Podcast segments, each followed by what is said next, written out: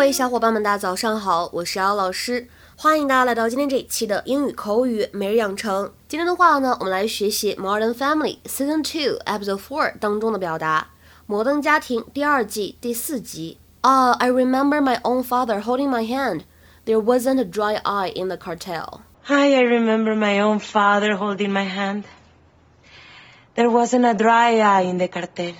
Ah, I remember my own father holding my hand. There wasn't a dry eye in the cartel. 我还记得我爸爸拉着我的手跳舞的场景，在场的人呢没有不感动流泪的。Ah, I remember my own father holding my hand. There wasn't a dry eye in the cartel.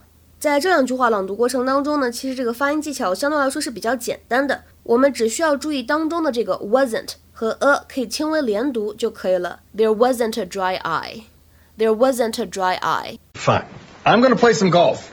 No, what about Mirabel's daughter's quinceañera? I honestly didn't get any of that. Mirabel, she works for you. Okay.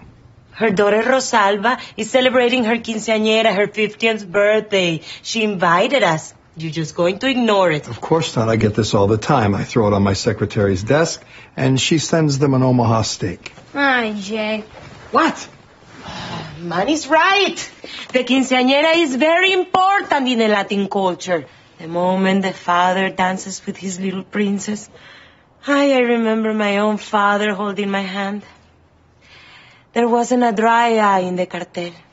今天节目当中呢，我们主要来学习这样一个表达，叫做 "not a dry eye in the house"。字面的意思呢，就是房间里面没有人的眼睛是干的，不干自然就是流眼泪了呗。用来表示房间里面的所有人无人不为之感动。It is used to say that everyone was very emotional about something。下面呢，我们来看一些例子。第一个，There wasn't a dry eye in the house when they announced their engagement。There wasn't a dry eye in the house when they announced their engagement. 当他们宣布订婚的消息的时候，现场呢无人不为之动容。